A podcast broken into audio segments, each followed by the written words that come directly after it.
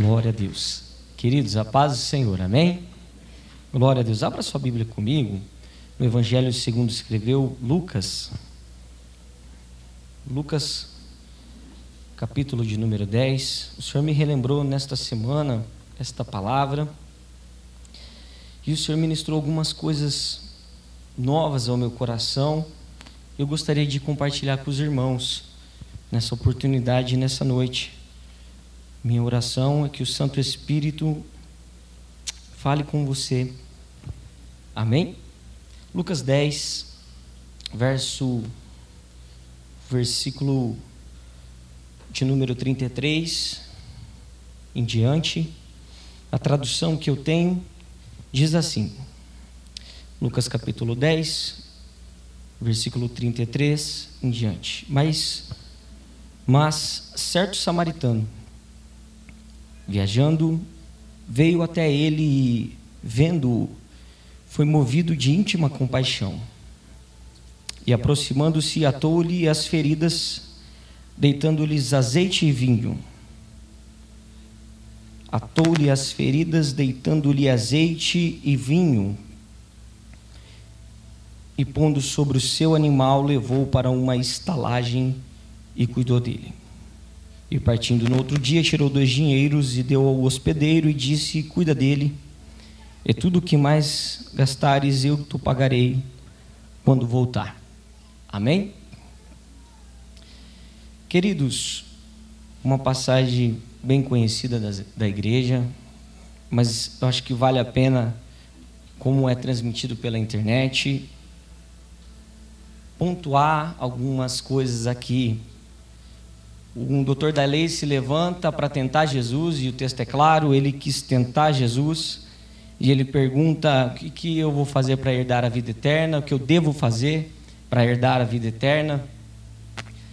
E Jesus diz para ele como é que você lê a lei, como é que você interpreta ela, e aí ele vai dizer: Amarás o Senhor teu Deus de todo o teu coração, de toda a tua alma, com todas as suas forças, o próximo como a ti mesmo. Jesus disse: Se você respondeu bem, faz isso e viverás.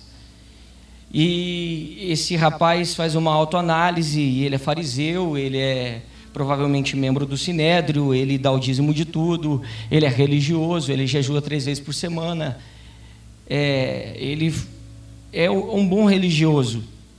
Então ele fala: Eu amo a Deus. Então quem é o meu próximo? E ele pergunta para Jesus: Quem é o meu próximo? E o que vem agora me escandaliza. O que vem agora escandaliza esse mestre, esse doutor da lei, porque é uma parábola que o título dela, talvez você pode olhar aí, está escrito o bom samaritano. E na cabeça de um fariseu é impossível ter um bom samaritano.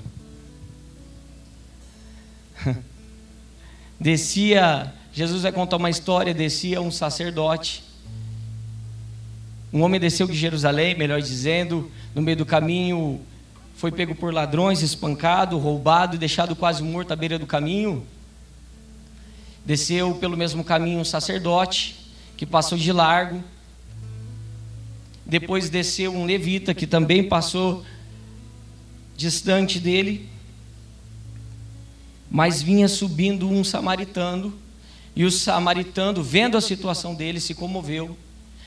Primeira coisa, ele se aproxima, depois ele ata as feridas, ungindo com azeite e vinho. Ele coloca sobre o seu animal e leva para uma estalagem. Ele cuida dele e depois diz: Olha, termina os cuidados aí. E na minha volta, se faltar alguma coisa, eu termino de acertar com você as contas depois. E é interessante porque nós precisamos entender algumas coisas. E o que o Espírito Santo ministrou ao meu coração é que nós precisamos entender que essa é uma pergunta que nós precisamos nos fazer. O que eu preciso fazer para herdar a vida eterna? E a Bíblia diz que a gente precisa examinar com diligência as Escrituras, com cuidado, com dedicação, porque cuidamos ter nela a vida eterna. E quando você entende e começa a ler a palavra, você vai entender e você vai cair sobre aquela passagem, se não me falha a memória, em Romanos, quando Paulo diz assim: Porque dele, por ele e para ele, Cristo Jesus, para ele são todas as coisas. Você vai meditar na palavra e você vai ver João capítulo 1, o Evangelho, onde João diz: No princípio era o Verbo, o Verbo estava com Deus e o Verbo era Deus. Diga para alguém: é tudo sobre Jesus. Diga, Ele é a revelação máxima. É tudo sobre Cristo. Quando nós temos esse entendimento, nós entendemos que Jesus é a salvação. Diga para alguém: Jesus é a salvação.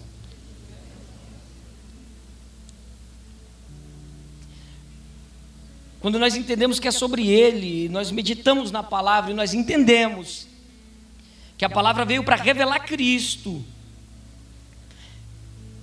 E que Cristo é a revelação do amor de Deus que entregou o seu Filho. E Cristo é aquele que morreu a minha morte para que eu tenhasse em mim a vida dele. Para que eu tivesse em mim a vida dele. É tudo sobre ele que eu preciso fazer para herdar a vida eterna. Mas é interessante porque quem quer conversar sobre esse assunto, quem debate esse assunto é um religioso. E a religião faz isso com a gente. A religião faz a gente ter aquela falsa sensação de que a gente é melhor do que alguém. A religião faz a gente ter a falsa sensação que a gente é melhor que o outro.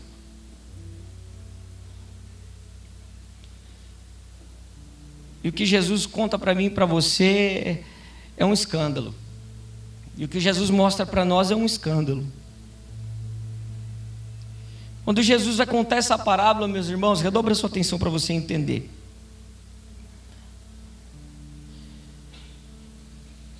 Um homem descia de Jerusalém você pode abrir comigo Hebreus capítulo 12? Abre comigo, para você entender o que eu vou te dizer. Hebreus capítulo 12.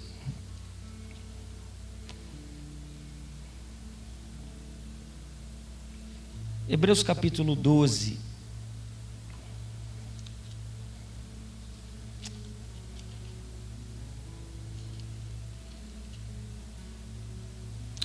O verso 18 para te dar contexto. Olha o que diz a tradução que eu tenho: Porque não chegaste a um monte palpável, aceso em fogo, e a escuridão e as trevas e a tempestade. O escritor está dizendo para nós da passagem de Êxodo 20, quando o monte fumegava, e a glória de Deus desceu numa nuvem tenra, preta, negra, com raios, relâmpagos e trovões. E Deus falava lá no meio do cume do monte. Olha como que era, como que foi. E os unidos de trombeta e a voz da, das palavras, a qual os que ouviram pediram que lhes não falasse mais. Era tão terrível que o povo sentia que a alma estava saindo do corpo, eles estavam morrendo. Porque não podia suportar o que lhes mandava. Se até um animal tocar o monte, será apedrejado ou passado como um, passado com um dardo. E tão terrível era a visão que Moisés disse: Estou assombrado e tremendo. Até Moisés ficou com medo. Você não chegou ao monte na terra. A revelação de Deus não veio dessa terra, mas aonde você está? Olha o versículo 22. Mas chegaste ao monte Sião e a cidade do Deus vivo, a Jerusalém celestial e a muitos milhares de anjos. Acredite em mim, os seus pés estão na terra, mas você está com o seu corpo em espírito lá no céu com Cristo. Paulo escreveu aos Efésios e disse que Deus Ele nos abençoou com todas as sortes de bênçãos nos lugares celestiais em Cristo Jesus. Jesus diz assim: descia de Jerusalém. Porque você precisa entender que Jerusalém é nível espiritual. Eu preciso entender que tem o um Monte Sião e no cume do Monte Sião, Jerusalém. E eu estou em Jerusalém. Nós estamos em Jerusalém. Jerusalém não fala de uma região geográfica, fala de um lugar espiritual que Deus nos colocou. Quem está entendendo, diga amém. Nós estamos em Jerusalém, mas essa pessoa, este homem, ele decidiu descer de Jerusalém. Ele decidiu sair deste lugar, sair desta presença. Ele decidiu sair desta comunhão.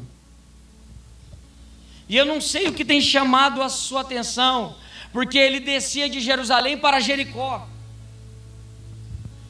Jericó, senhoras e senhores, foi uma cidade amaldiçoada por Josué, que não deveria ter sido reconstruída, e ele disse assim: Maldito seja aquele que reconstruir essa cidade.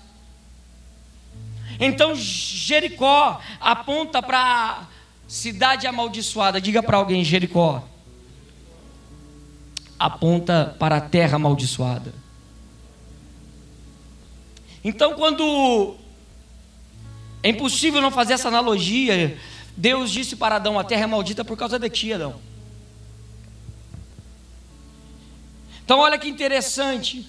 Uma vez em Jerusalém, é possível eu desejar descer para Jericó.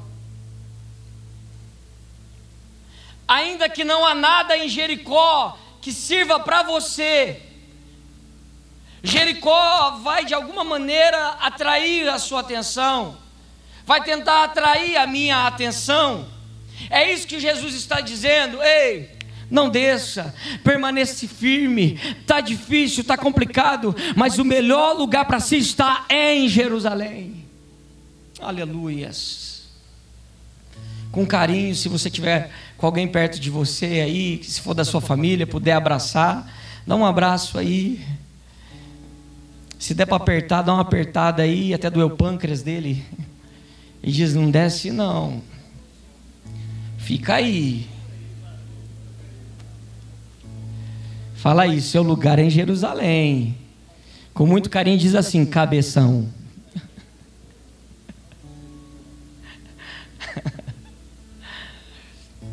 ele decidiu descer.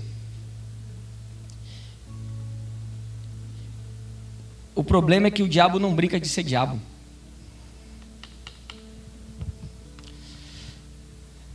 O diabo não brinca de ser diabo. Ainda que alguns de nós brincamos de ser crente. O diabo não brinca de ser diabo. Desceu. Ha. A Bíblia diz que ele pegou, o ladrão pegou João 10,10 10 diz que o ladrão veio senão para matar, roubar e destruir. Ainda que Jesus, no contexto histórico, estava dizendo dos fariseus. Num contexto mais teológico, nós podemos dizer que o ladrão é o diabo.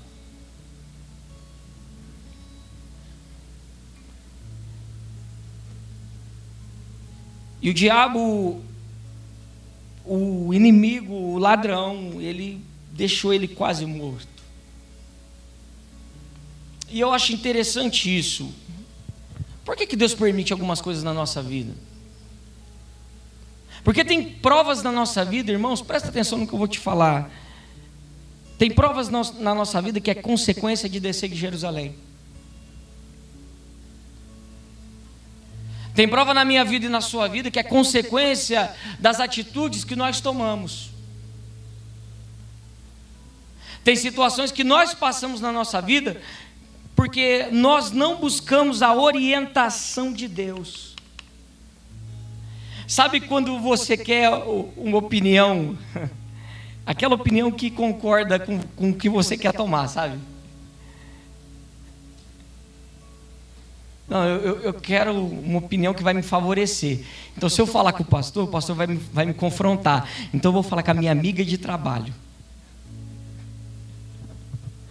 Largue essa desgrama desse marido seu. Mas se eu falar com o pastor, o pastor vai falar, irmã, a Bíblia diz para a gente suportar em amor uns aos outros. Não, não quero saber que a Bíblia diz não.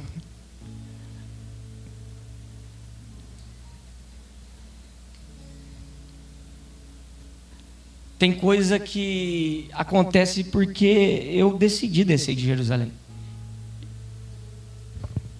Mas a Bíblia diz também que Deus ele prova aquele que ele ama. Não é porque você está na presença de Deus, não é porque nós estamos diante da presença de Deus que estamos isentos de passar provas de dificuldade. E eu vou mais além. Se você tem um chamado de Deus, ah, se prepara para tomar porrada. A palavra que o William pregou semana passada, eu chorei aqui. Como é verdade. Como é verdade que Deus te escolhe, você fala, vixe, agora é a hora, e Deus simplesmente te, te isola num canto. Como é verdade que depois de Deus te isolar, Ele ainda te pega e te amassa inteiro, te moe. Pastor, isso aí é bíblico? Vamos ver se é bíblico? Cobre comigo Deuteronômio capítulo 8. Deuteronômio capítulo 8. E você vai entender um pouquinho. Essa aqui, irmãos, foi a resposta que Jesus deu para Satanás em Lucas 4. Falei um pouquinho disso quarta-feira. Mas olha que interessante. Versículo 1, 2 e 3. Deuteronômio 8 diz assim: Todos os mandamentos que hoje vos ordeno guardareis para os cumprir, para que vivais, e vos multipliqueis, e entreis, e possuais a terra que o Senhor jurou a vossos pais, e te lembrarás de todo o caminho pelo qual o Senhor teu Deus te guiou no deserto estes 40 anos. Diga comigo, no deserto. Não diga com fé, diga no deserto. Irmão, o deserto é uma realidade. E o deserto, ele não é literal, ele é uma metáfora, ele é um tempo, ele é um período na nossa vida. Onde você pode estar no melhor lugar do mundo, mas você vai precisar de Deus para comer, para beber, para. É, é o pão nosso de cada dia, é a porção diária. Quando você estiver nesse tempo, irmão, você vai tentar olhar para a tua conta e, e, e vai tentar ter sobra lá. Não vai sobrar, irmão. Não vai sobrar. Por quê, pastor? Porque há um propósito no deserto. Há um projeto de Deus para o deserto, para a minha vida e para a sua vida. O deserto ele tem uma função na minha vida e na sua vida. E te lembrarás de todo o caminho pelo qual o Senhor teu Deus te guiou no deserto esses 40 anos. Para quê? Qual é o projeto de Deus com este deserto? Para te humilhar e para te provar, para saber o que estava no seu coração, se guardarias os mandamentos ou não. E te humilhou, e te deixou ter fome, e te sustentou com um maná que você não conheceu, nem os teus pais conheceram, para te fazer entender que nem só de pão viverá o homem, mas de tudo que sai da boca do Senhor viverá o homem. É para você entender de onde vem a tua fonte.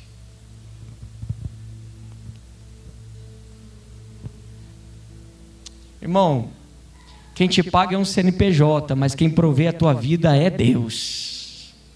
Sei se você está entendendo o que eu estou pregando.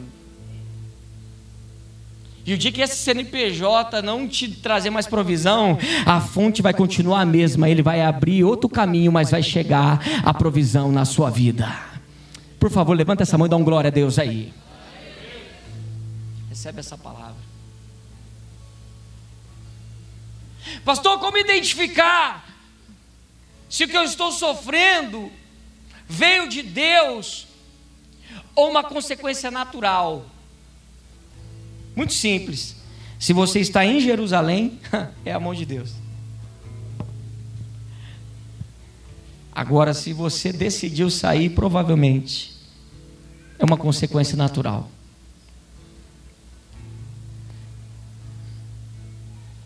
Aconselho-te, não importa a situação que você esteja, continue firme, porque essa situação não pode mudar o projeto de Deus na sua vida. Mas a presença de Deus pode fazer essa fase mudar e o deserto terminar e você chegar na promessa que Ele te deu. Quem está aí? Quando ele está quase morto, e é isso que me choca. Jerusalém, é, o primeiro ponto é Jerusalém é nível espiritual, eu preciso entender. E eu estando em Jerusalém ou descendo, eu estou sujeito a provas, a tribulações ou a angústias. A diferença que quando eu sofro tribulação, estando em Jerusalém, é um projeto de Deus para testar meu coração, para provar o meu coração. Mas se eu descer de Jerusalém, se eu quebrar princípios, se eu almejar as coisas que Jericó está me atraindo, muito provavelmente eu serei quebrado. Não porque Deus é mau, é porque será uma consequência natural das minhas escolhas. O segundo ponto é muito interessante, porque aquele que está caído está quase morto e desce um sacerdote, e desce um levita, eu não sei o que faz um levita e um sacerdote querer descer de Jerusalém. Porque um sacerdote, entenda, entenda, olha o que Jesus está dizendo, ó. Quem está descendo de Jerusalém é sacerdote levita, mas quem está subindo é um samaritano.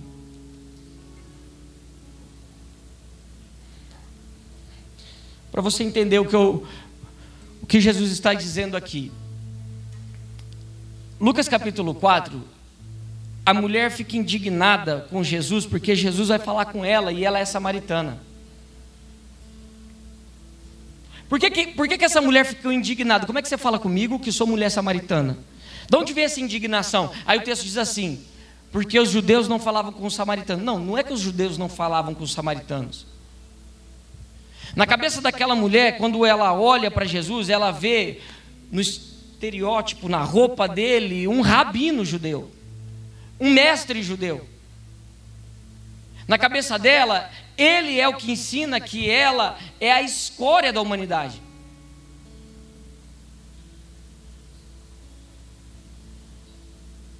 Na cabeça dela, ele é o que fala para todo mundo que ela não presta. Ainda que ela não tinha uma vida muito. Né? Mas a gente ama se justificar, né? Então o samaritano, ele era amaldiçoado para um judeu. Era proibido para um judeu, ainda mais um judeu ortodoxo, falar ou dirigir a palavra para um samaritano. João capítulo 8, você vai entender um pouquinho da profundidade dessa briga, dessa esse embate. Jesus está tendo uma briga com os fariseus, com os religiosos da época. É a maior briga que eu já vi na Bíblia. E Jesus diz assim para eles: Vocês têm por pai o diabo.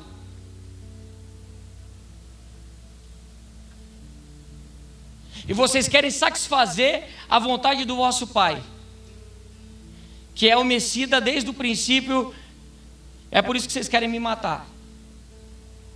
Aí, os fariseus, para desonrar Jesus, para ferir Jesus, ele diz assim: Nós já te dissemos que você é samaritano e tem demônio. Quando você quer machucar alguém, você fala o que é pior primeiro. Então, ser, ser samaritano é pior do que ser endemoniado. Aí Jesus diz assim: ó, Quem está descendo é sacerdote levita, mas quem está subindo é samaritano.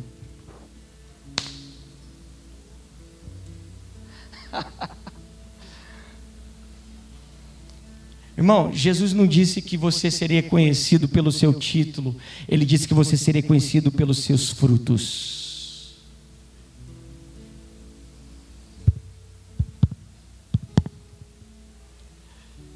Pastor Anderson, o que está escrito no céu não é meu título, é meu nome. Vou falar, Jesus não se importa nem um pouco com o título que você tem na terra mas o que ele se importa é com o seu nome, se está escrito no livro da vida. Irmãos, não é que, entenda uma coisa, não é que o sacerdote e o levita. Olha a profundidade do que Jesus está dizendo. Israel é a nação escolhida. Diga comigo, Israel é a nação escolhida. Da nação escolhida, Deus tem uma tribo, pastor. A tribo de Levi, os levitas. Dos levitas, o mais excelente é o sacerdote. Quem está entendendo?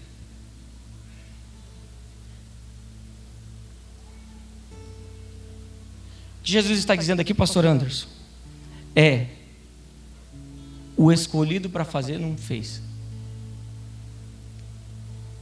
Aquele que era escolhido na falta do sacerdote não fez. E não havia ninguém na nação escolhida que fez.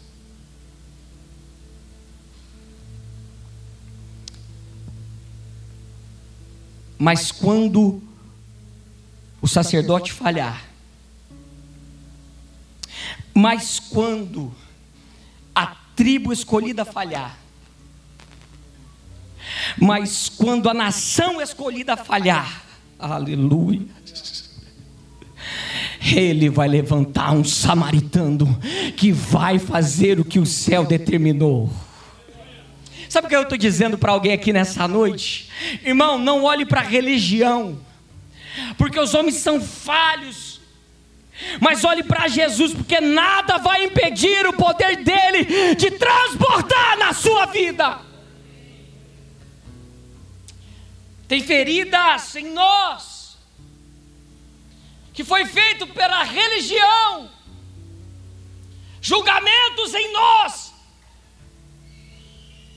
que aqueles que deveriam abraçar e amar, foram os primeiros a montar um tribunal e dizer: apedreja ou não apedreja?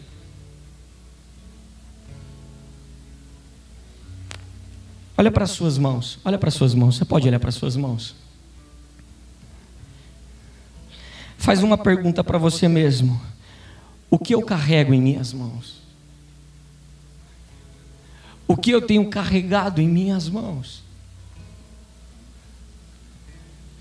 Jesus está dizendo: tem coragem de tirar as pedras e carregar azeite, vinho e atadura.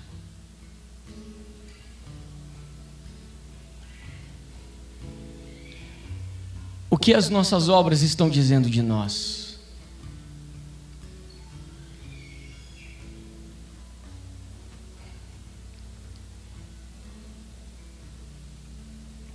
que as nossas obras estão falando de nós. Não, não, não, não. Eu não quero saber da tua reputação, das suas justificativas, o que as suas obras dizem de você.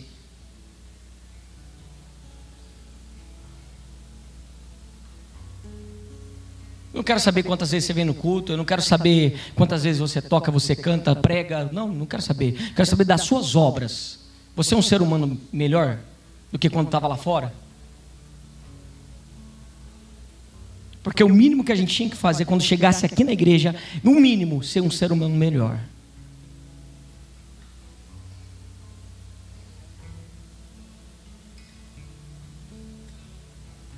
com cuidado, diga para alguém assim: Como é que tá as, as obras aí, irmão?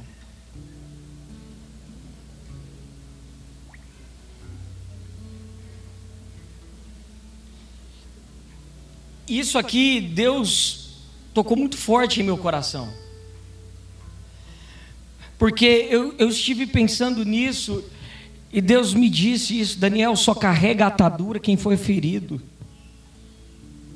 Porque sabe o quanto é importante ter uma faixa para guardar, para esconder uma ferida.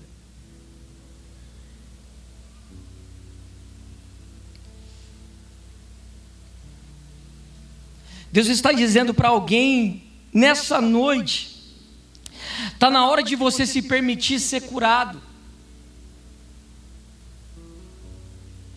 Já chegou o momento de você decidir ser curado. Porque às vezes a gente tem um pezinho ali, uma razão ali, e dizer assim: não, eu, eu fui ferido, eu fui machucado. Ninguém olha para mim, ninguém cuida de mim.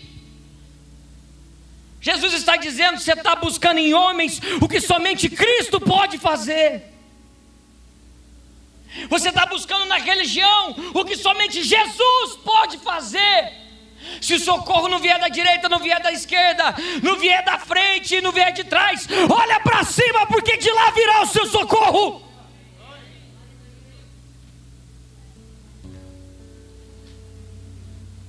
Você precisa ser curado porque você é o agente de Deus para curar pessoas que estão nesse mesmo momento que você.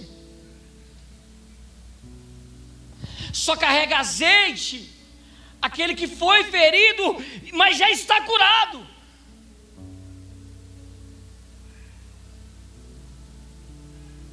E o azeite que eu carrego, eu preciso entender que eu não sou o fim, eu sou o meio. O azeite que você carrega só tem sentido se for derramado para aquele que está à beira do caminho.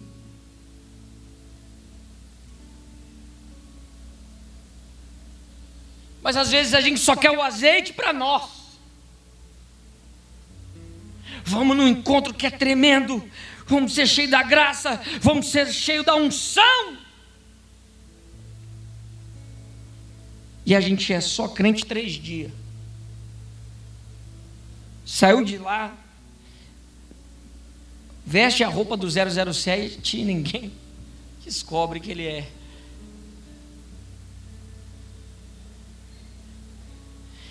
Nossa, estou tão chateado. Minha vida está um inferno. Aquela desgrama daquele marido que eu tenho.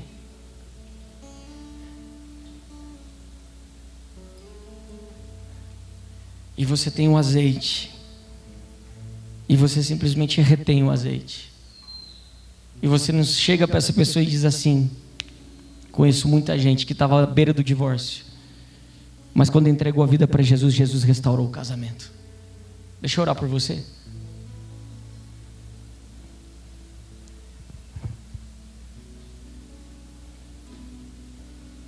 Diz assim com muito carinho para alguém perto de você: derrama esse azeite aí, irmão.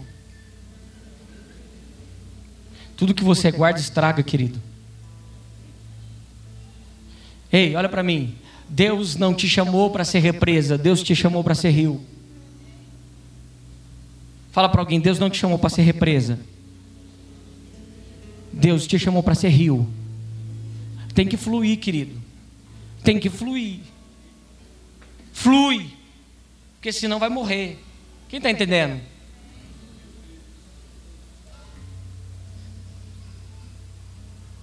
Só tem azeite aquele que foi ferido e entende o poder que tem em ser curado.